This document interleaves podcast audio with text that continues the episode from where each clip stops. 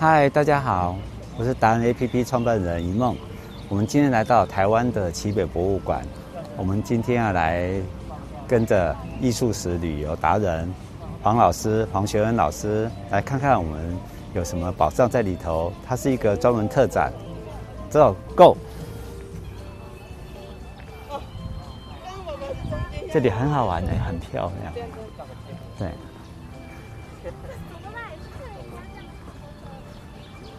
我们可以看到，一入口就一个这么壮观盛大的，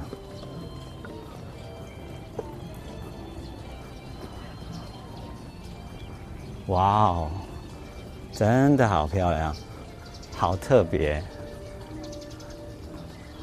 让我们觉得身在台湾是很幸福的感觉。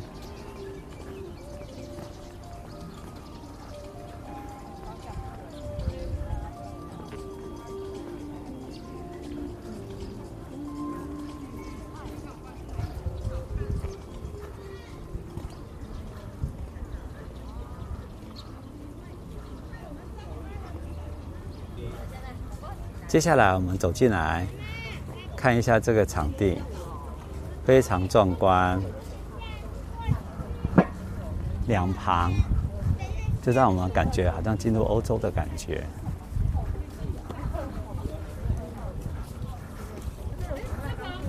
大家为这里的艺术气息所吸引，然后连小朋友都会想要来看。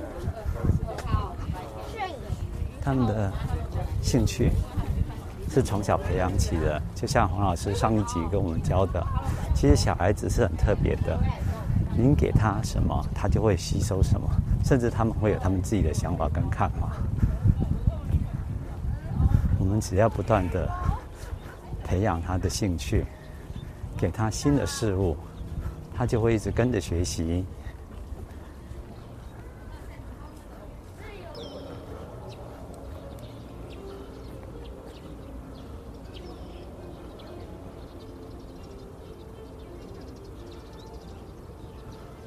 们终于来到他的大门口了。我们今天要看的特展，时时代的脸孔，从莎士比亚到红华爱德。嗨，大家好，我们准备继续看喽。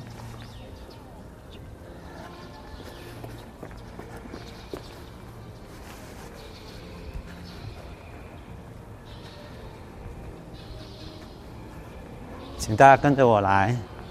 我们来找黄老师黄先恩，艺术史旅游达人，准备进来听听老师怎么讲解。那我们来找老师一下。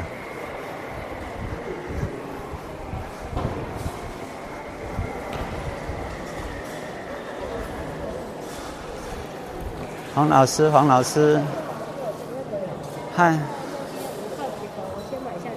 黄老师。黄老师好，黄老师好。等一下是不是要跟呃同学讲一下，他们才知道录影？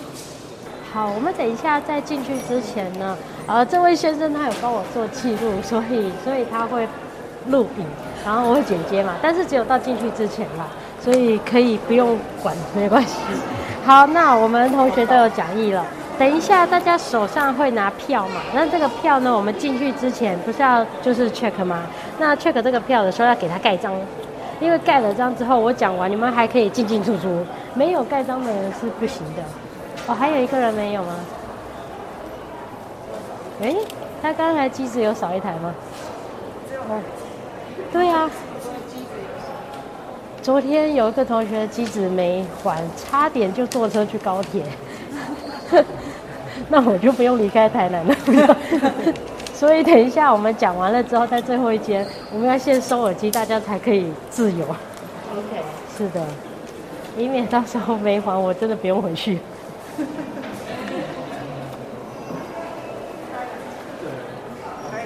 可以了吗？有听到声音吗？都有听到。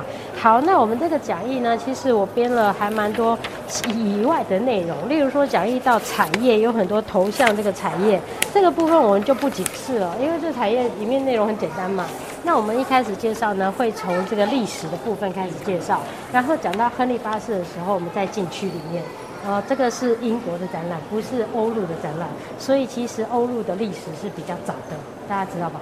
因为欧陆可能是上面有太多的打打杀杀，时代越混乱，艺术文化越精彩。所以呢，欧陆我们从希腊开始，然后我们介绍到亨利八世，那个时候英国才算加入艺术史。所以在英国的时候，其实同学常问说，那最了解英国喽？那我说英国没有艺术史啊，因为英国他就是拿别人的直接拿过来，对吧？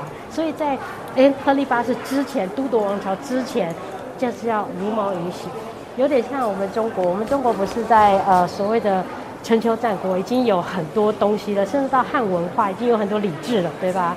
但是日本还在石器时代，然后日本是岛国，那英国也是岛国啊，所以在大陆的国家已经进展到什么了？是因为大陆内。让互相的激荡斗争，可是岛国它是属于孤僻的，所以它的历史文化会发展的比较晚。那有一个比较特殊的现象，就是南美洲。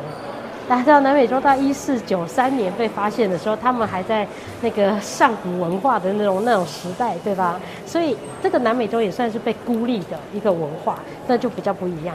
好，那我们在好那边也有一团导览，我们就在这边开始讲好了，因为等一下是从那边进去。还是同学那边有椅子，我们去那边也可以。要坐吗？啊，没关系。好，那我们就看一下第一页。第一页是古代肖像，最下面的部分。古代肖像上面有先告诉大家说肖像画怎么看。第一个是看面部的表情嘛。那大家知道面部表情，呃，在古典主义哦，都是不能有表情。为什么？七情六欲不能显现出来。就好像我们今天讲说，哎，最优雅的态度是从容，所以不管发生什么事，不能大惊小怪。所以古典主义一直到往前推到这个古代，就是希腊罗马，常常都是面无表情的。我们看维纳斯啊、战神啊，都不是那种很凶猛的，对吧？但是肢体语言可以很丰富。所以第一个我们看的是面部表情，决定一下他是什么时代，或者说他是不是在表情上面故意要搞怪，吸引你的注意。当我看到一个搞怪的表情，例如说，呃，眼睛张得很大，那你就会看着他的眼睛去看向对象物，有没有？它是吸引你的注意，再去看到旁边的物件。所以表情是第一个。那第二个就是我刚才说肢体语言、手势跟姿势。这个手势跟姿势呢，实际上大家知道，有的时候我们说，呃，这个手只要交握，一直纠缠，那就是很紧张。或者这个手一定要优雅摆着蒙娜丽莎，那那大家都知道是为什么，对吧？然后接下来有服装，服装很重要，代表时代。那这个服装通常，我假如是落寞贵族，我要画肖像，我可能就穿的很正常，但是画完之后就珠光宝气、镶金雕银，这个就是巴洛。然后接下来会有背景设置，背景也要看，为什么？背景跟后来的其他物件是一样的，因为背景的东西大家知道，呃，例如巴洛克全部都是黑的背景，它里面只要显现一个徽章，那个家徽、家徽或者国徽，或者说啊，因为今天我这个家族当上了皇帝，当上了国王，所以我要把国徽跟家徽并置，或者说我是这个家族的第几代。例如像梅地奇有很多代，对吧？那分支散叶之后，我是这个呃，例如我们说药丸这样的一个符号，底下再加一个蜜蜂啊，原来你是梅地奇家族里面当上过教皇的那一代。类似像这样，所以这个是背景设置跟所谓的其他物件。那其他物件还有一些象征啊，像是我们看维梅尔的画作，大家知道他画天文学家的时候，就在这个桌板上，好像在测量什么，然后旁边是一个天象仪，对吧？那那个东西就知道他是天文学家。那里面等一下也会看到所谓的其他物件。那第二个部分呢，肖像画的发展，大家知道古代的肖像不是每一个人都觉得我要被画，所以古代的肖像基本上都属于公共。什么时候不是公共的呢？就是呃，例如说葬墓文化，啊，大家知道希腊人常常去埃及打工，对吧？但是打工打工在这个地方有有很多的生活已经习惯了，他不一定会回到希腊小岛去，所以呢，在这个地方他就要葬墓。那葬墓的时候，埃及即使是平民也都做成木乃伊，对吧？但是他们是希腊来的，他们不做木乃伊，或者说他做了木乃伊就跟埃及人一模一样了，所以他们画蜡像画。蜡就是因为他们盛产蜂蜜，所以有所谓的呃蜡这个蜜蜡这种东西，所以他们就用那个蜡像来画，跟我们今天的油画其实蛮像的，画得很写真。只有这个部分是私人的哦，其他的部分呢，大家可以看到，他就写了第二行是公共艺术形式，例如宫殿啊，例如呃竞技场啊，或者说什么聚会厅啊，类似像这些地方，你才会看到所谓的肖像。那这个肖像还是说，呃，可能是希腊众神啊，或者说、呃、凯撒啊，类似这种，还不是属于那种一般般平民就可以画成肖像，没有哦。好，那接下来第二页呢，大家就可以看到，呃，有的时候到了中世纪的时候，大家还记得欧洲我们称中世纪为黑暗中世纪吗？就没文化嘛。今天我没得吃，我就打你；你没得吃就打他。然后他回过头来又打我。中世纪的一千年就是这样打来打去。所以我们讲说，好像没有什么歌舞升平的机会，就没有文化。所以在这个时候的文化呢，我们说都用于福音书。大家知道这些欧洲的帝王，从帝王到平民，认识字的只有一种人——传教士，其他都不认识字。所以你今天给我圣经。然后叫我要信教，全部都是字，我怎么看得懂？所以要经变，经变就变成图片。所以在中世纪的时候，有很多很多的那种呃圣母玛利亚像啊，受苦受难的圣子像啊之类等等的这种东西，我们叫它圣像画。圣像画出来，艺术史才出来。为什么呢？因为之前用蜡画画，那私人的嘛，用雕的，那公众的是没有错，但是那是匠。然后另外可能就会有一些其他的湿壁画、蛋彩画。那些都叫做美材，美材随便你选，但是你的东西能够称作艺术，放在艺术史，那一定很重要。所以我们说，真的这个时候才叫出来，因为它的主题 topic 一定要出来，这个叫做圣像，对吧？就从拜占庭往北方跟南方去开始渲染。那大家知道，北方就是阿尔卑斯山以北的地方，那南方就是阿尔卑斯山以南的地方。那北方文艺复兴呢？我们这边有提到了，它就是呃，因为后来发明了油画媒介，我们讲媒介是调和油，这个油画媒介被发明了，取代了蛋彩画，取代了湿壁画，取代了以前的单色画，取代了所有东西。大家艺术家是不是都用油画？哦，这个时候我们就进入了文艺复兴。那在前面的文艺复兴，十三到十四世纪呢，本来已经把圣像画打成平面的，后来又立体出来了，因为乔托。大家知道西方绘画之父乔托，所以他们就开始这个基督挂在这个上面，不能是这样十字形，他开始这样，因为我身体有重量，有没有？所以开始有重量以外，我的肋骨一根一根，解剖学要不要练？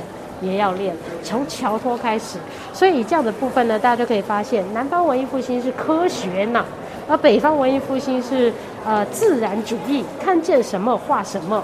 那南方继承的这种科学呢，除了解剖以外，他们还是画圣像比较多。那北方的话呢，圣像画是画了，就是山高皇帝远啊，就是好像跟日市市市民没有太大的关系，所以他们画更多的是日常生活，对吧？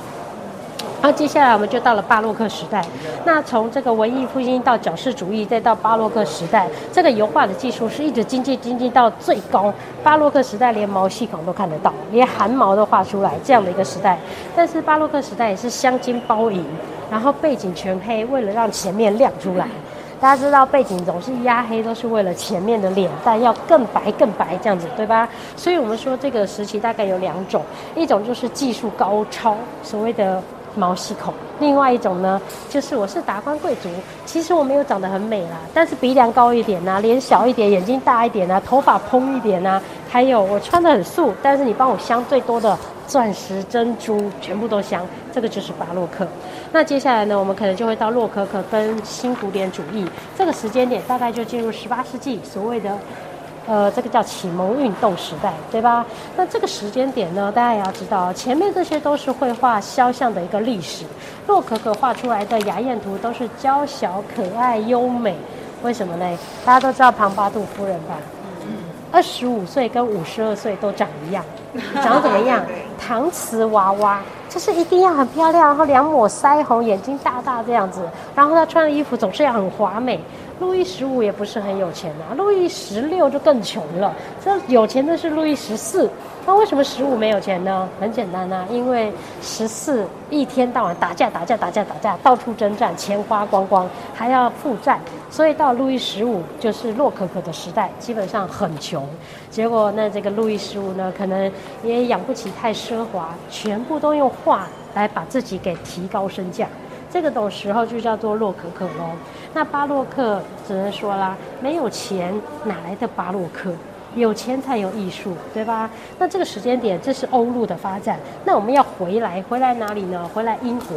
英国真的来说的话，是所谓的亨利八世。假如大家看到亨利八世，你就知道还不错。那我们假如今天真的进的是英国的国家肖像画廊，老实说啦，亨利八世以前的所有帝王，通通都不要看，直接跳过去。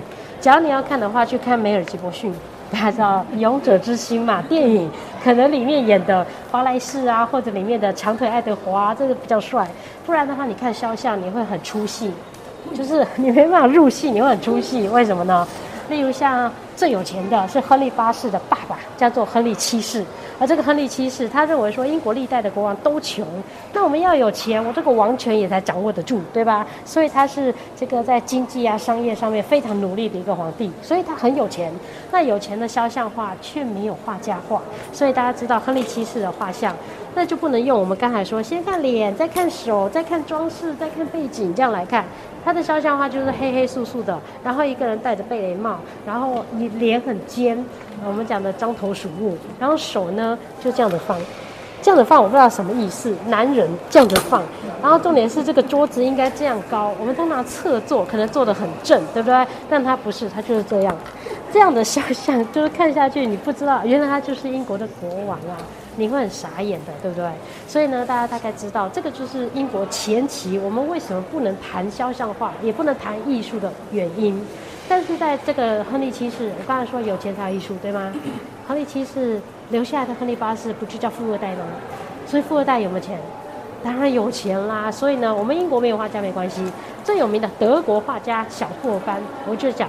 霍尔拜因或者霍尔班都可以把他带过来英国帮我画肖像，我就可以有很怎么讲呢？意气风发的帝王像。这个时间点开始，英国有了艺术史，这样了解。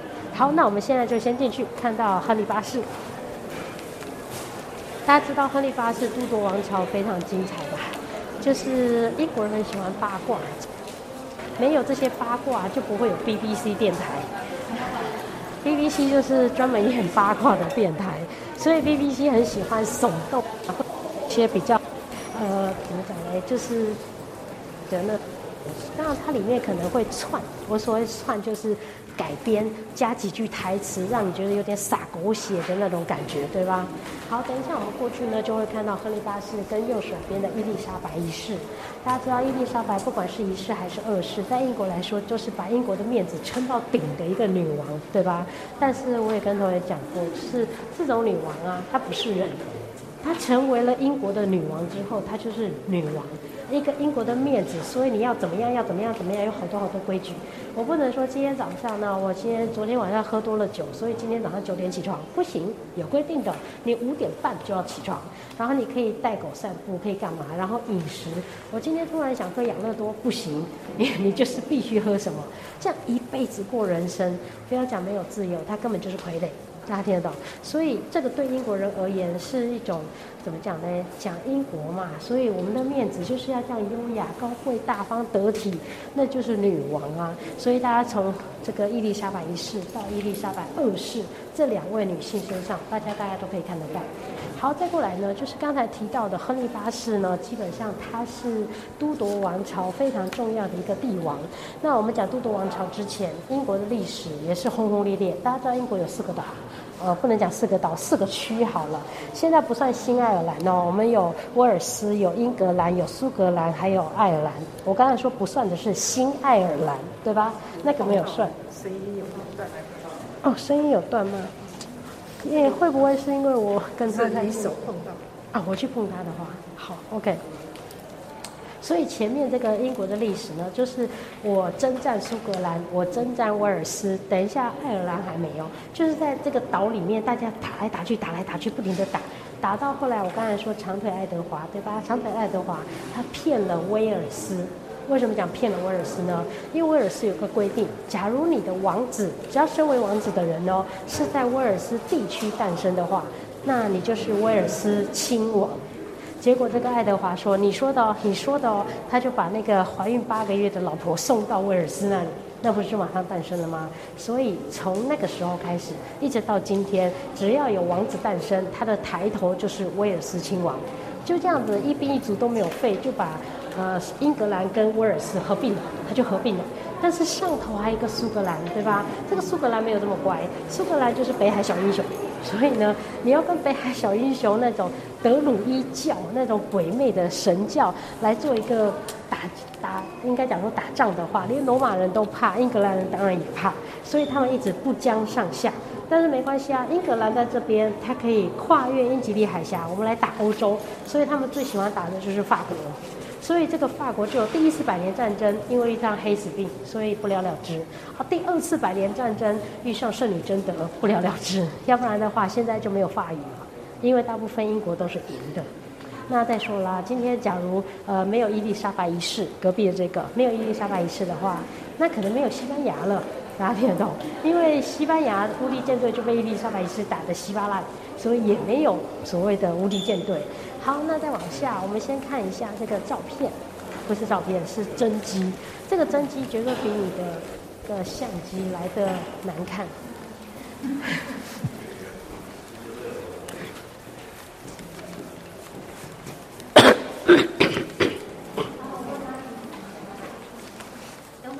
为什么我讲真机会比相机来的难看？大家知道，相机它会有调光。因为有调光，它脸色不会这么惨白，对不对？这是第一点。那第二点，因为有调光，所以这个红色不会这么斑驳。我们近看的时候，你会看到那个油画颜料好像很干的在外面涂。你不能加点油吗？加点油它不就顺了吗？但不能加油，为什么？因为丝绒。你只要看到红的地方就是亮的地方，黑的地方就是暗的地方，丝绒就是这样。所以当我们今天用相机去拍的时候，你会看照片好美，那个就是丝绒。可是看原作的时候好干，你为什么这么省颜料？有没有？另外就是看照片的时候，身上所有的装饰都像真的，可是看原作的时候好平哦，这不过就是一堆的线，大家看得到，都是一堆的线。所以这些线甚至没有什么明暗浓淡都没有，它就是涂一些线。可是你远远看有没有觉得他身上很多蕾丝花？嗯，啊，那天在导览，昨天在导览的时候，同学还跟我讲说，哇，这个要画很久，对，要画很久。但是他认为是因为珍珠太多，是不是真的把珍珠贴上去？这个珍珠直接贴上去是早期的文艺复兴会做的事，所以大家机会有机会去到，例如像是意大利，然后你去到乌菲兹或者去学院美术馆，你就会发现他真的把珍珠切一半贴满满，那就是技术不好吧。但是呢，北方北方没有技术不好的，北方连你的静脉都可以看得到，所以大家知道北方人他是写呃所谓的自然主义嘛，眼见为凭，只要你看得到的东西，全部都会画。英国是属于北方体系的，大家还记得我刚才说从亨利八世吗？这个是小霍尔拜因画的，所以才有这样的 label，不然的话就是亨利七世那个獐头鼠目，要记得哦。那这个是他的女儿嘛？应该这样说好了，亨利八世有六七八九个，好多个情妇，里面结婚的大概就有六个，那里面还有两个是被他砍头的，那其他的呢，要不就是病死，要不然就是呃解除婚姻。那我们说亨利八世他当时就是为了要跟第一任妻子离婚，所以呢他才创建了英国国教。为什么去到欧洲国家都要先了解他们的宗教？因为他们的信仰，他们认为是什么样，你就了解他们的民族性，对吧？所以这个英国国教来说的话，就是因为跟天主教啊、跟基督新教那种禁欲主义非常的不一样，所以这样的一个禁欲主义对于他来说，哎，我离个婚，我还要问一下教宗，教宗说不可以，为什么？谁叫他第一任妻子娶的是西班牙长公主？大家知道，西班牙才刚建立一四九三年。所以他们那时候是女王制，伊莎贝拉她生了四个女儿，然后最漂亮的那个长公主，她是西班牙天主教大军的继承者，那是不是跟教宗有关？天主教大军就是靠西班牙了，结果嫁过去你英国，英国现在说要把她离婚，那那那你叫教宗面子往哪里放？所以教宗当然不肯喽，于是他就跟教宗讲说：好吧，那这样子的话。我就脱离你们的宗教，那这个富二代就自己创建了宗教，那自己创建了英国国教，这个东西要禁欲砍掉，那个东西要上教堂砍掉，这个东西要缴税砍掉，所以他就砍了一堆的东西，人民也蛮高兴的。为什么？从此不用被规定上教堂，大家可以放假。然后第二个，宗教税都不用缴了耶，那所以呢更高兴，大家都支持国王，国王创英国国教，这个是明智的，有没有？那我们说这样的创建了之后呢？他最后当然也会因为纵欲过度，因为吃太肥，所以很早就去世了。去世了之后呢，留下了一大堆子嗣打架。那其中一个，这个叫伊丽莎白。伊丽莎白呢，我说这个不是人，大家看得出来吗？大家看得出来这个哪里像人吗？除了有两个眼睛、一个鼻子、一个嘴巴以外，它哪里像人？它就是一个 logo 吧，就是一个象征吧。连那个腰，奥黛丽赫本都没有那么细，有没有？所以大家看到这一张画像的时候，你要知道，伊丽莎白第一个，他们有一些规定。大家有没有看到额头很高？为什么额头不高？因为在电影，电影拍过好多好多伊丽莎白，只要大家有看过的话，你会发现额头真的高，因为你不是人嘛，你是一个偶像 idol。你是这样一个形象的时候，我们认为帝王像应该要什么像？男人就要童字脸，同学的童。有没有看到那个童童字脸，非常的方。女人的话呢，额头要高，要亮，要光。所以就算我的额头只有到这，我要把它剃到这。